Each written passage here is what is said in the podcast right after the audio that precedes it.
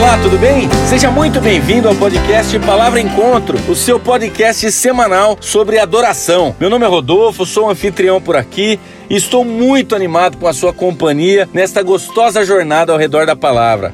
É, toda semana a gente abre as escrituras, busca extrair dela lições práticas para a nossa vida de adoração. E temos o privilégio de a cada semana contar com a contribuição preciosa de um convidado especial. E hoje eu trago aqui para nossa sala o querido amigo Ednilson Lins Rodrigues. Ele é paulistano, é radicado já em Brasília há quase 30 anos, casado com a Maria Angélica, pai de Luiz Felipe e Luiz Guilherme e atualmente é membro da Igreja Presbiteriana do Planalto. Ednilson, que legal que você atendeu o nosso convite. Seja muito bem-vindo, a palavra é sua. Obrigado, Rodolfo, pelo convite. Me sinto honrado e eu olhando aí as outras edições, queria dizer aí para você que está eventualmente chegando agora, conhecendo agora esse projeto, tem muita, muita coisa boa aí gravada e eu convido você enfaticamente a ouvir as outras edições. Você vai ser abençoado com muita palavra boa que o Rodolfo já postou aqui para nós.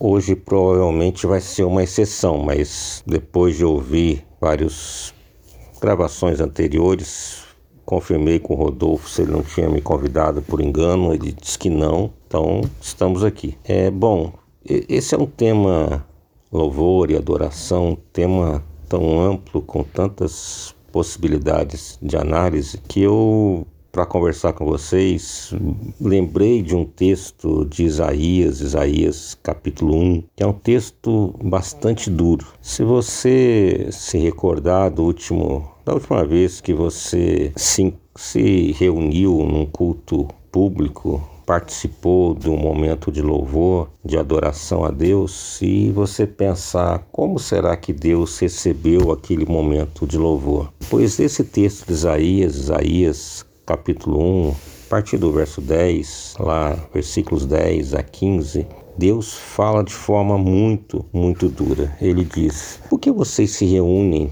insistem em se reunir e ficar cantando, prestando culto? Essas reuniões não me agradam. Na verdade, elas me irritam.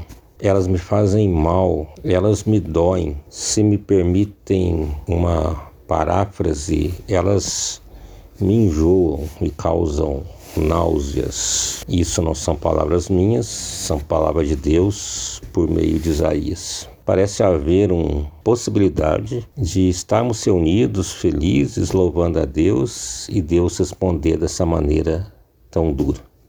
A pergunta óbvia é: por quê? Qual é esse culto que não agrada a Deus? O profeta nos explica na sequência. Ele fala: tira essa iniquidade da frente. Vocês têm as mãos sujas de sangue, por isso não o seu louvor não me agrada. As suas mãos têm feito mal, especialmente aos mais necessitados, aos pobres, às viúvas. Suas mãos têm feito mal e não bem. Por isso, esse louvor não me agrada. No outro momento, já no Novo Testamento, há o registro que diz se você vai levar sua oferta, prestar culto e lembra que tem algo contra seu irmão, deixa a oferta, vá, concilie-se com seu irmão e depois volte e preste o culto. Não é difícil inferir que o culto prestado sem esse movimento de ir até o irmão se reconciliar é um culto que não agrada a Deus. Cabe destacar que não há nenhuma orientação para não se prestar o culto, mas sim a necessidade da, do pedido de perdão, do reconciliar-se e depois o culto. Esses dois rápidos exemplos a gente pode concluir e a possibilidade de estarmos reunidos em culto, louvando alegremente com os nossos irmãos e esse culto chegar e entristecer o coração de Deus e não alegrar o coração de Deus. Deus ouvir os nossos cânticos, as nossas orações e dizer como Isaías: para, para, para, isso está me incomodando, está me fazendo mal. A boa notícia: todo e qualquer culto que eu preste a Deus, ele só chega a Deus pelos méritos de Cristo. Cristo, usando o termo bíblico, é o sumo sacerdote que consegue levar, abrir a porta e levar o meu louvor, a minha oração até um Deus santo e todo-poderoso.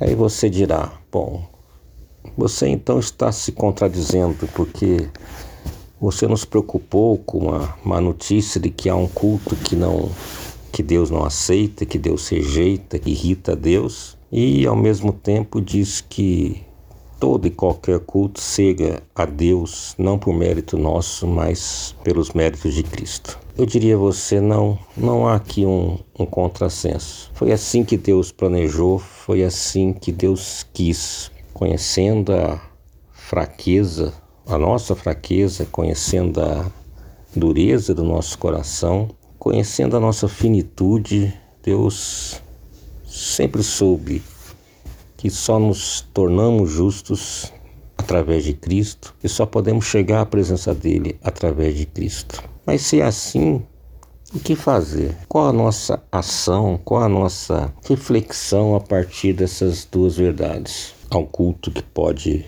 não agradar a Deus, todo culto agrada a Deus porque é feito por meio de Cristo.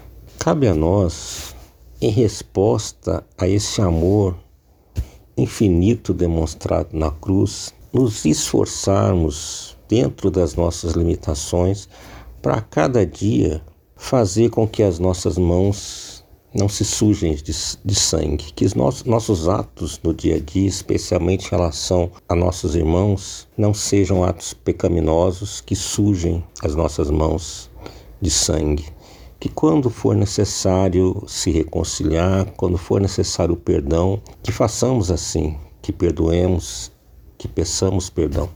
Para que no momento de culto, seja ele um momento público, que nos reunamos em nossas comunidades, mas mesmo no momento do culto particular, Deus olhe para nós e possa se lembrar da citação do salmista que é um coração contrito Deus não rejeita. O coração efetivamente arrependido, que reconhece ser um pecador, que reconhece a sua limitação, Deus não rejeita.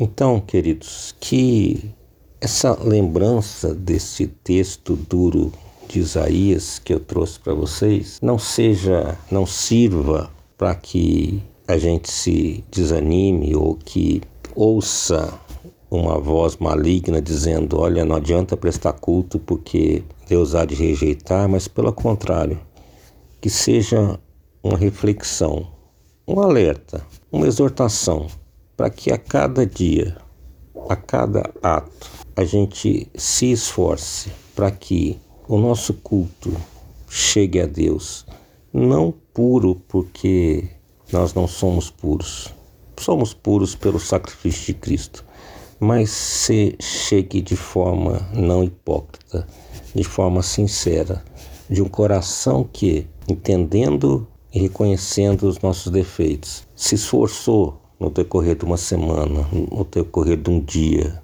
no decorrer de uma relação, no decorrer de uma, de uma atividade, se esforçou para fazer o melhor para Deus o melhor para aquele que é o único digno de receber esse nosso louvor. Assim, o nosso louvor imperfeito chegará perfeito ao coração de um Deus que nos ama e se alegra em receber essa nossa adoração. Que assim Deus nos abençoe, que Deus abençoe esse projeto, Rodolfo, abençoe a você, a sua família. Continue aqui ser um espaço para honra e glória do nosso Pai.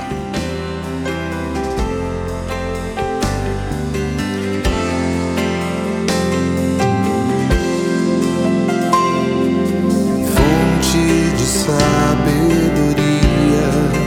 manancial